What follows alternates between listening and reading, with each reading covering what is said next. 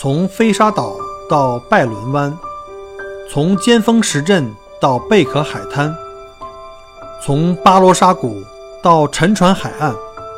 请跟随麦克郭一起，让我带你走入精彩的澳大利亚。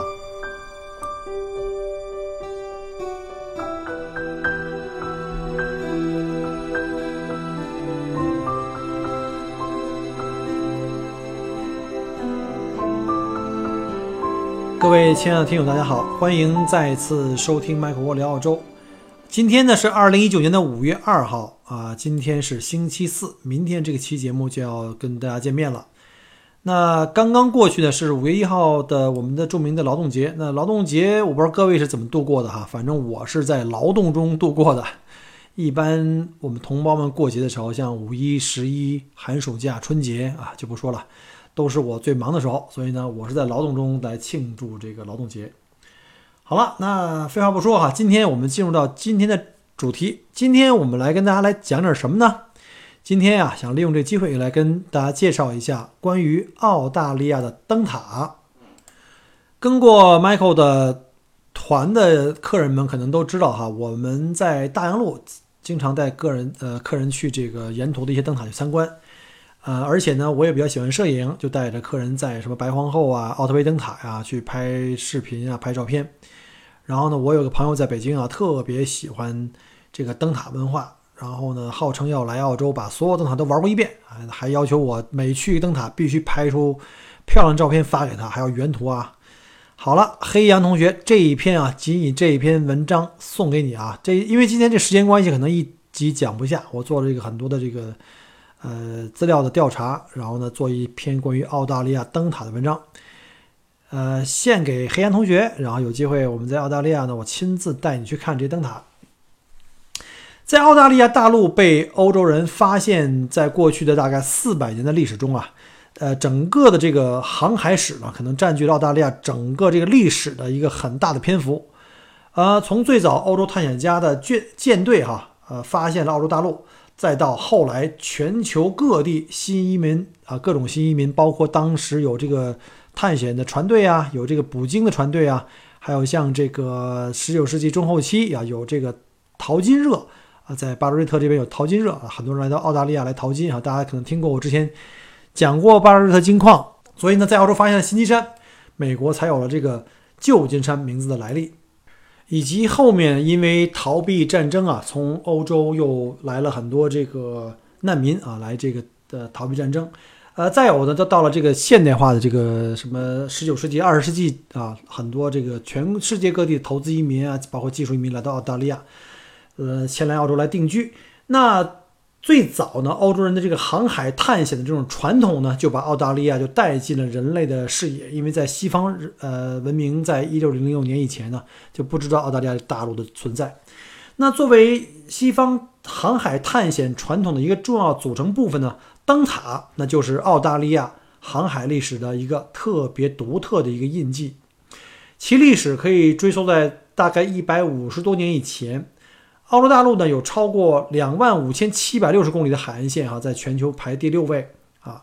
这延绵无尽的海岸线呢，对于这个登陆的船只来说呀，也是这个有无数潜在的危险危险。在澳大利亚历史中，大量的沉船事故呢比比皆是啊，尤其在这个早些的时候，因为那时候造船技术的限制，哈，这个都是无动力，都是风动力的，没有这个呃，像在现在什么柴油啊，或者是这种核动力。曾经造成了成百上千人的这个移民的死亡，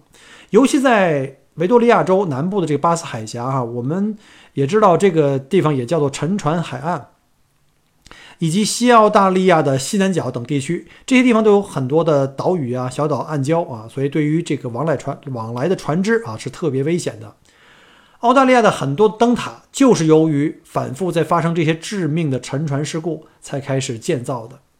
那大家来到澳洲旅游，一定有机会在碧海蓝天之间呢，能够看到非常多的优美的灯塔。那目前在澳大利亚海事局啊，我们叫做 AMIC，现在管理着大概五百多个导航设备。呃，这个五百多个导航设备里，包括有这种灯塔了，还有一些灯光辅助的导航设备，呃，不全都是灯塔啊。那讲到灯塔呢，我们可以来延伸一下，就是全世界目前有大概有多少这个灯塔呢？现在目前全世界来看范围来看的话，大概有超过一万八千六百多座灯塔。那在澳大利亚呢，有大概五百多个导航设备，就包括辅助灯光。那灯塔呢，超过了三千啊，超过了三百五十个，不好意思啊，多报了一位。超过了三百五十多个灯塔，其中有五十六个灯塔呢是非常古老的、有历史这个呃记忆的这个灯塔。其中这个五十六灯塔呢被列入了这个遗产名录的灯塔啊，所以这些灯塔呢，因为其出色的这个遗产价值啊，见证了航海史的发展啊，所以得到了广泛的认可。那我们来讲一下澳大利亚的第一座灯塔。这第一座灯塔可以追溯到一七九三年。自从1788年1月26日首任新南威尔士的总督菲利普，他是带这个第一舰队啊，从英国开拔到澳大利亚来进行正式移民登陆的第一舰队，是第一呃第一批来到澳大利亚的。当时在悉尼的南部呢，植物学湾登陆，当地的水上的交通呢，从此以后呢就日益繁忙起来。那1791年，殖民地当局啊，在悉尼港入口处有一个叫 Dunbar Head。建立了一个用于引导船只的旗杆啊，当时只是一个标准的旗杆。两年以后呢，为了解决这个夜间导航的问题呢，又把旗杆改成了一个木质的三脚架。三脚架的顶部呢设有一个铁桶，夜间需要导航的时候，就在铁桶内点燃木柴或者煤炭。没错哈，你没听错，那头就是靠明火啊。那有人会问了，那如果大风或者是下雨怎么办？那就顺天意了。这座灯塔啊，在后来的人来看呢，是非常非常简陋的。呃，不过呢，也说不上有多么落后，因为在那个时候啊，就即便是在欧洲大陆和英国本土，还不存在近代意义上所谓的这个灯塔。当时的夜间导航都基本上都是凭借篝火，呃，就好像这个两千多年以前在古埃及人和古罗马人所做的这种方法是一样的。一八一六年，当时的新州的总督呢叫克劳伦·马夸里，他在这个位置上埋下了新灯塔的基石。后来呢，在这个位置呢就称为马夸里灯塔。那这个是澳大利亚第一座永久性的灯塔。这座灯塔采用了强度较低的这个砂岩修建。那几年以后，我们可以想象哈，通过这个什么海风啊、海浪。还有这个这个雨水的腐蚀，在这块石块呢，就慢慢开始崩塌了。就好像我们知道大洋路沿岸，我们都是由这个 limestone，都是石灰岩哈，就很容易就被腐蚀掉。所以当时人们就不得不用一些铁质的构件进行加固。到了一八七零年前后，新州当局啊，在原址啊，在原址呢附近决定修建一座新灯塔。直到一八八三年啊，新的马夸里灯塔正式投入使用。新灯塔不仅结构更为坚固，而且采用了当时最新的灯塔技术，配备了两台煤气发电机啊，这种煤气发电机当时已经用电了，然后采用这个电弧灯来驱动光源，是当时世界上最亮的灯塔。现代灯塔技术啊，这灯塔顶部的这个灯室啊，内部都有一个非常巨大的透镜，这个透镜的名字叫做菲涅尔透镜。这个透镜的目的就是为了向把这个光源啊向各个方向散射的光线。汇聚到一个比较集中的水平面内，以提高这个照度。呃，这个是命名于这个，我们知道有一个法国的物理学家哈，一八一九年，法国物理学家，现代波动光学的奠基人之一，叫奥古斯丁·菲涅尔，是他设计了现代灯塔上广泛使用的这个叫菲涅尔透镜，大大提高了灯塔的这个光学系统的照明效率，是近代灯塔技术非常重要的一个里程碑。大家都知道哈，这个 Michael，我本人呢是在澳洲，就在在墨尔本做旅游的，这顺便给做个广告了啊。那么我们在墨尔本的行程中，在什么地方可以参观灯塔呢？主要是在大洋路的这个沿线比较多，比如说像，啊，我最常去呢，像什么在那个 Aries Inlet，我们也叫白皇后灯塔了，还有在 Cape Otway 叫奥特威灯塔，呃，甚至更远一点呢，我们如果去看鲸鱼，可以达到更远的地方，叫什么像窝南部哈。还有像 Port Fairy 啊，仙女港啊，还有像 Portland 最远的到 Portland。那另外呢，在这个菲利普湾附近，我们在 Mornington 半岛的这个 Cape Shank 有一个著名的 Cape Shank 灯塔啊。还有呢，就是我们在吉隆往南啊，在 Queens Cliff 也可以看到很多美丽的灯塔。那么墨尔本为什么能见到这么多好看的灯塔呢？呃，原因是在这个19世纪开始啊，从欧洲来往这个澳大利亚维多利亚殖民地的船只，大概要用三到六个月时间啊才可以抵达。因为在那个年代啊，尤其在这个十七、十八世纪的时候，当时的造船业比较不发达，就是那个船都是基本都是风帆动力的。呃，在这个整个航程过程中，可能要三个月到六个月才可以到达澳大利亚。那在整个航程过程中呢，抵达墨尔本的之前的最后几天，就是绕过这个我们叫是南澳大利亚海岸线，从南澳洲啊到维维州这个海岸线啊，我们也称为是整个航段中最为凶险的一个海岸线的，呃，被我们称为叫做沉船海海岸。为什么呢？因为在十八世纪到十九世纪，有超过一百多艘的。这个货船啊，或者是移民船，在维多利亚海岸线呢遭遇了海难，最主要呢就是在巴斯海峡这个周围的海岛啊，以及中间的一些呃珊瑚礁上呃遭遇海难，这非常非常的呃危险的一段这个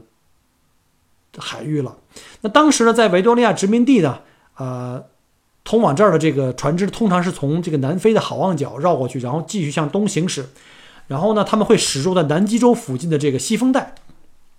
所谓的这个西风带啊，就是指的是在南纬四十度到五十度之间的海域，因为这样呢常年盛产这个盛吹这个西风啊，因为当时是风动力的哈，用用这个风帆来驱动的，所以大风就会向把这个船只向东去推动，然后一直驶向到澳大利亚，他们会借用这个风力。但是对于当时的航海的这个船只呢，并不先进，长时间没有陆地做参照的情况下，很容多很多的水手或船长就容易这个迷路啊，迷失方向。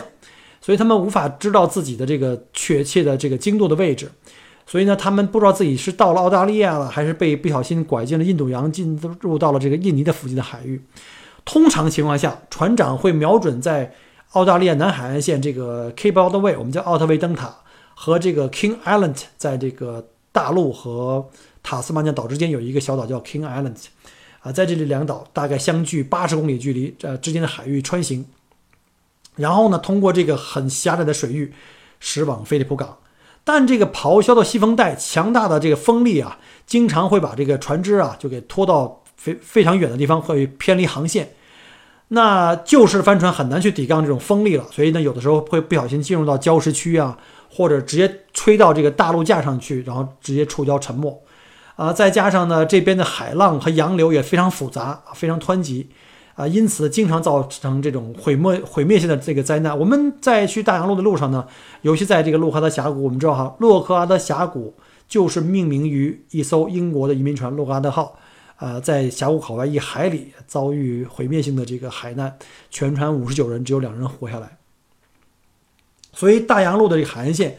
也被这个称为叫做沉船海岸，有这种恐怖的称号。那澳洲东海岸呢？从波兰的一直到那个马拉库塔的海岸线上，都是残骸的遗迹。就是我们会看到很多当地的这个地名，就用当时的沉船来命名的，啊，就连我们很少有人去到这个 King Island，我们叫国王岛呢，周围都有五十多艘沉船的遗骸。你想象一下，这个这个非常可怕。这也就是为什么呢？当时的政府呢，在澳大利亚东南海岸线建了很多灯塔，来为这个船长们指引方向。呃，使得他们在尤其在晚上的时候能够远离这个危险的海域。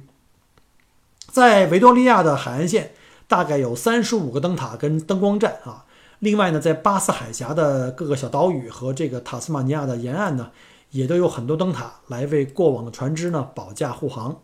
在这些众多的灯塔里面的话呢，基本上我带的团队呢会百分之百的到达的那个灯塔呢，就是位于大洋路上这个叫 Airy Inlet 的这个灯塔。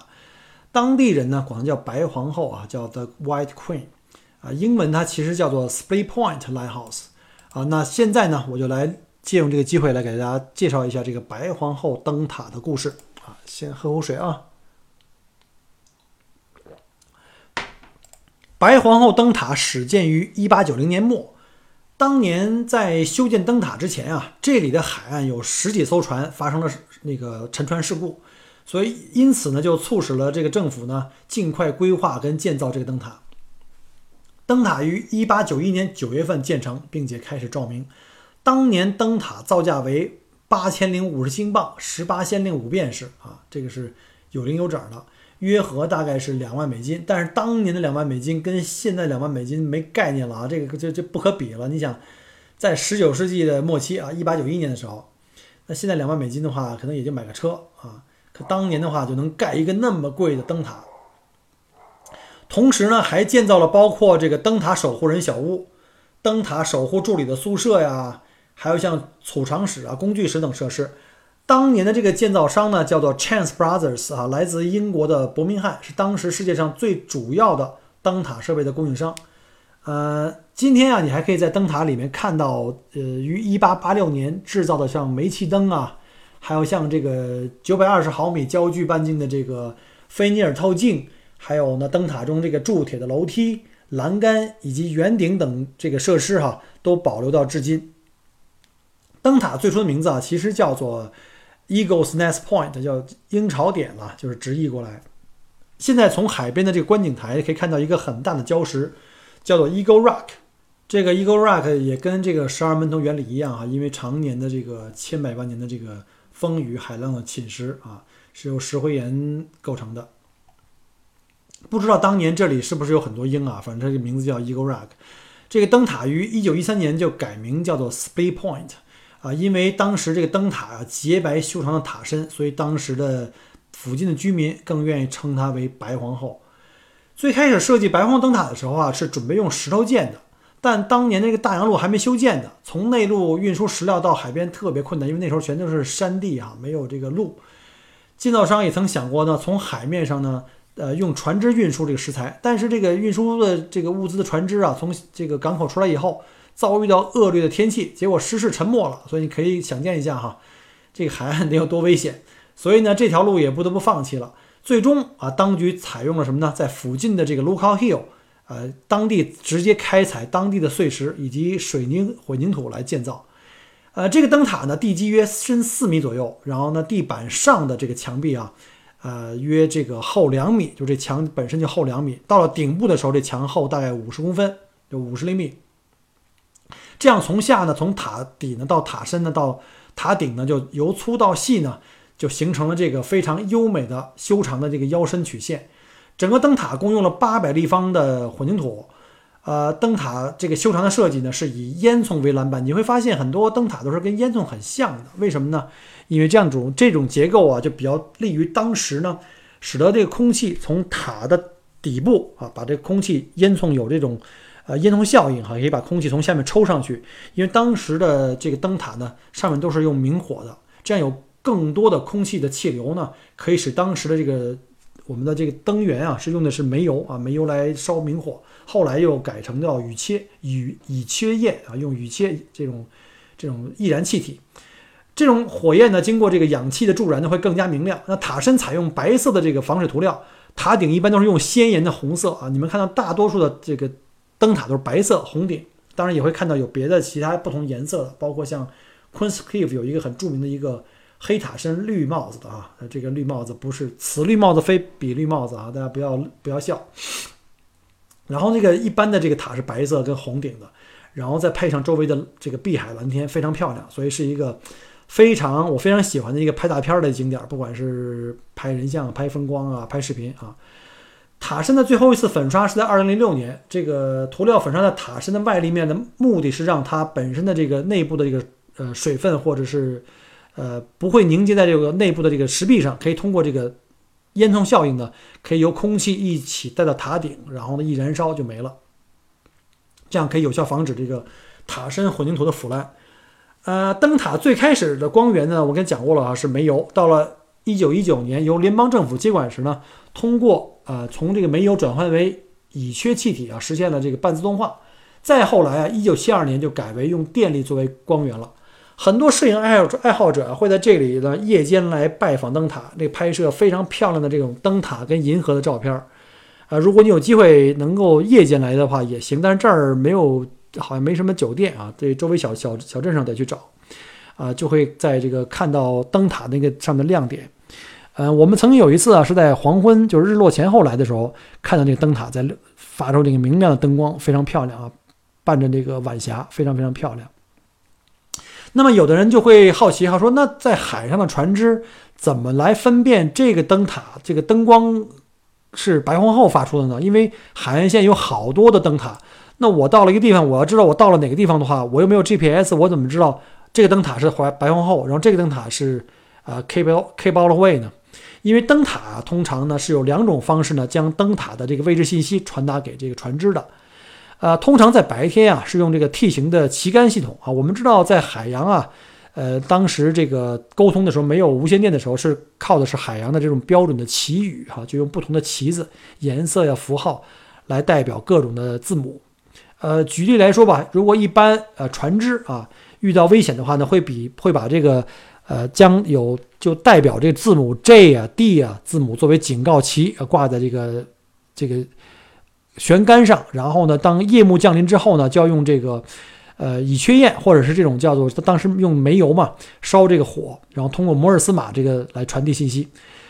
灯塔的闪光频率呢，就以这白皇后为例吧，是每二十秒内闪烁四次啊。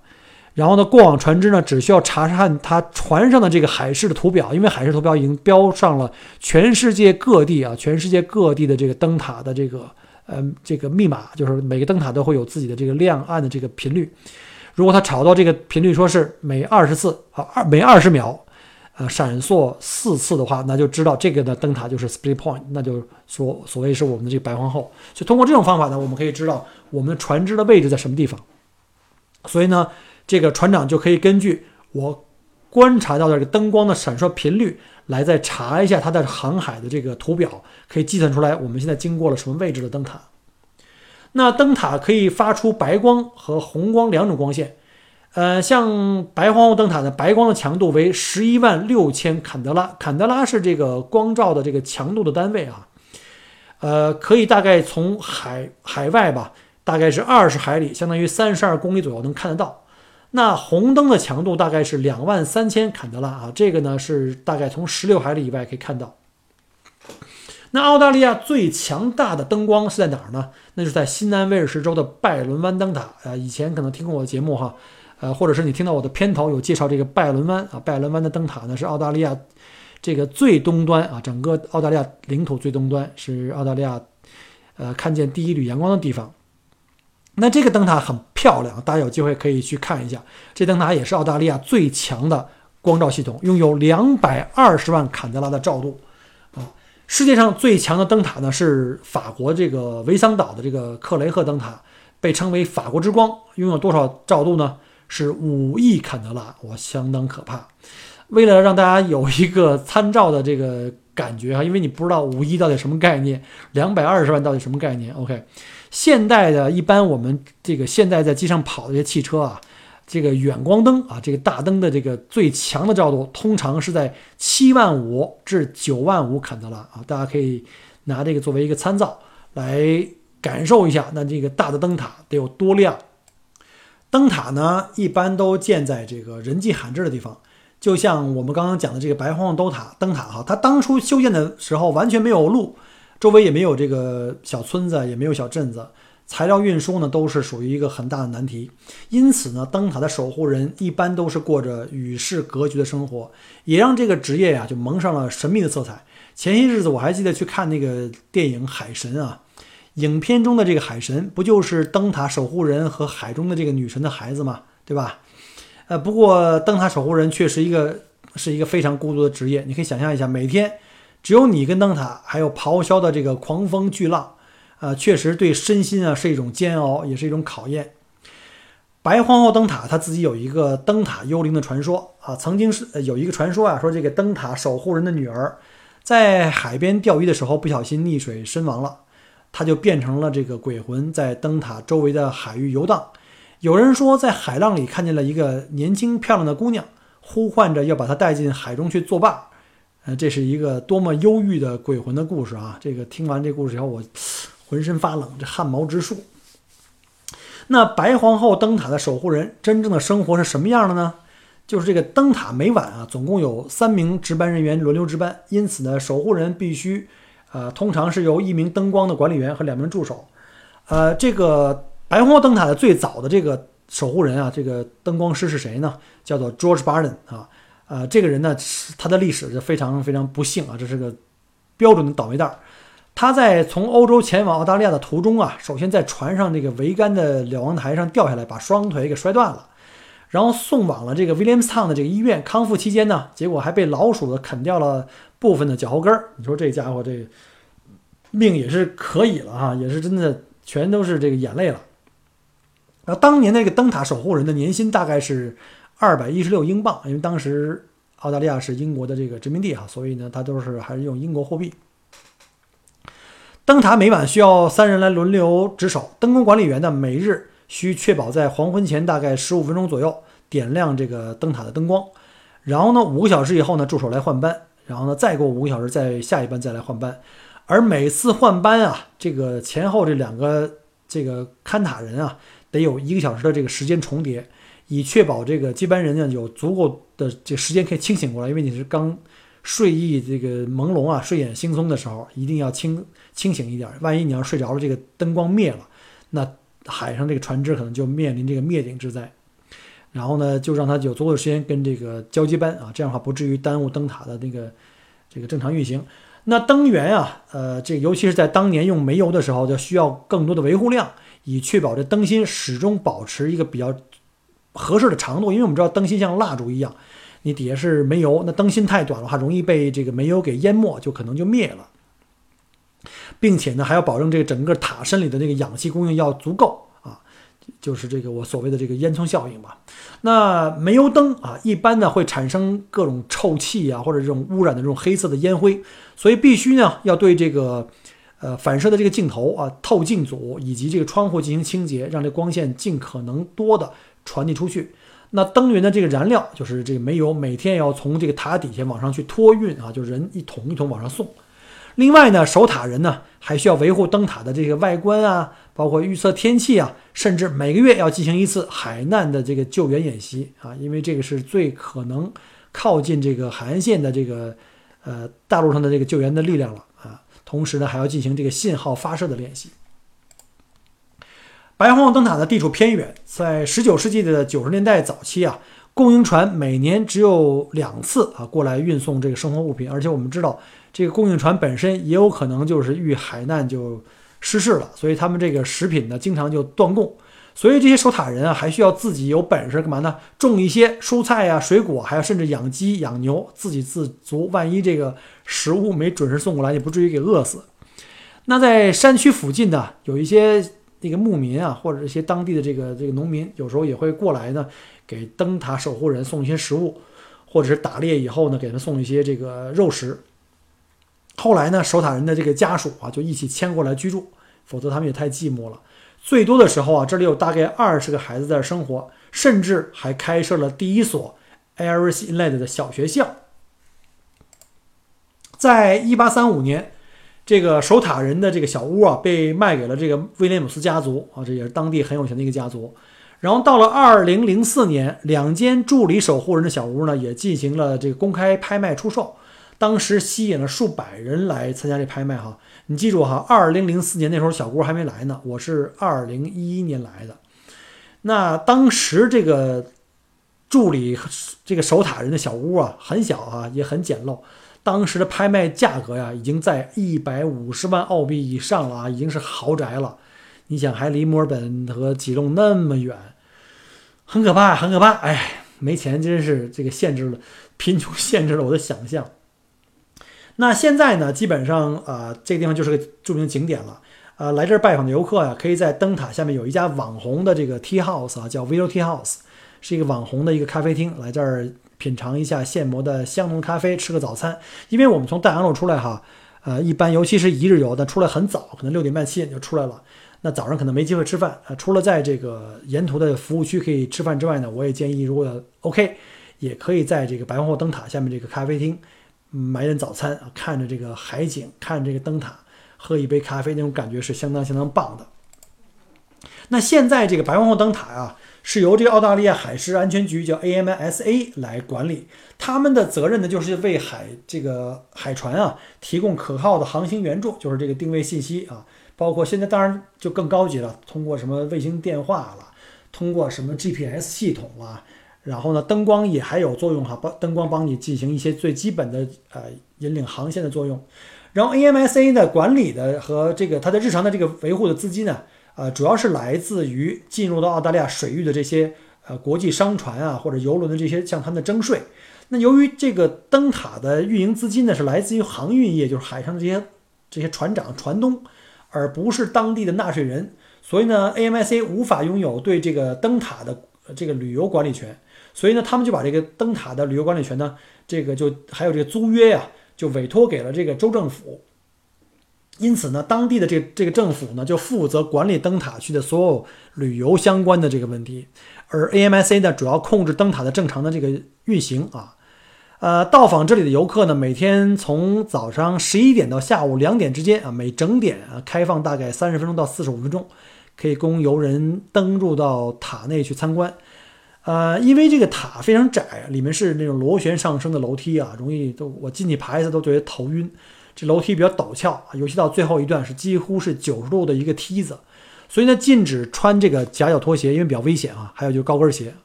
我不知道为什么。还有游客真的是穿高跟鞋来啊，穿着高跟鞋走大路特别辛苦啊，所以呢就尽量不要了。那另外呢，AMIC 呢对于进入灯塔的任何人还有一个严格的行为规规范，因为你爬上面有一定风险，在那个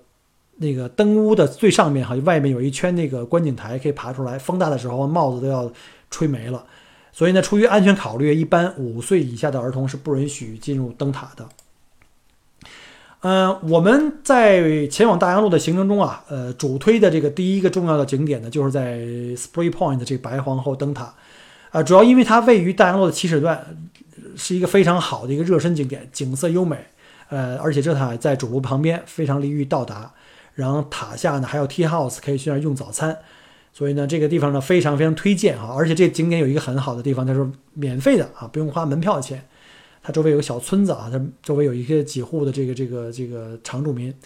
呃，大洋路上还有另外一个名气更大的这个奥特威灯塔呢，但是那儿的话就不太容易进去，因为从主路从 M 一开进去，呃，从这个 B 一百开进去的话呢，呃，来回来去还得一个多小时。然后呢，而且每个人啊需要收二十澳币的这个门票。当然了，如果你要说我是灯塔控，就是非要去不可。那也是没问题的啊，只要时间够，我们也是可以安排的。不过呢，就会影响到你后面的行程，所以你一定呢时间非常宽裕，比如两日游以上、三日游甚至四日游。那如果想深度游大洋路上的其他的灯塔的话呢，啊，因为时间关系哈，今天不能够一一介绍，本期就先介绍到这里，我们下期再继续介绍大洋路上其他的灯塔。那我们下期节目再见，拜拜。很荣幸您的收听和关注。如果您喜欢我的节目，请您把它转发分享给您的朋友们。同时，也欢迎您线下跟我留言互动。除了喜马拉雅，也欢迎您加我的个人微信，并关注我的旅行服务公众号“墨尔本精品旅行”。我给大家准备了很多关于澳洲旅行的资讯和攻略，请您跟随我一道走入精彩的澳大利亚。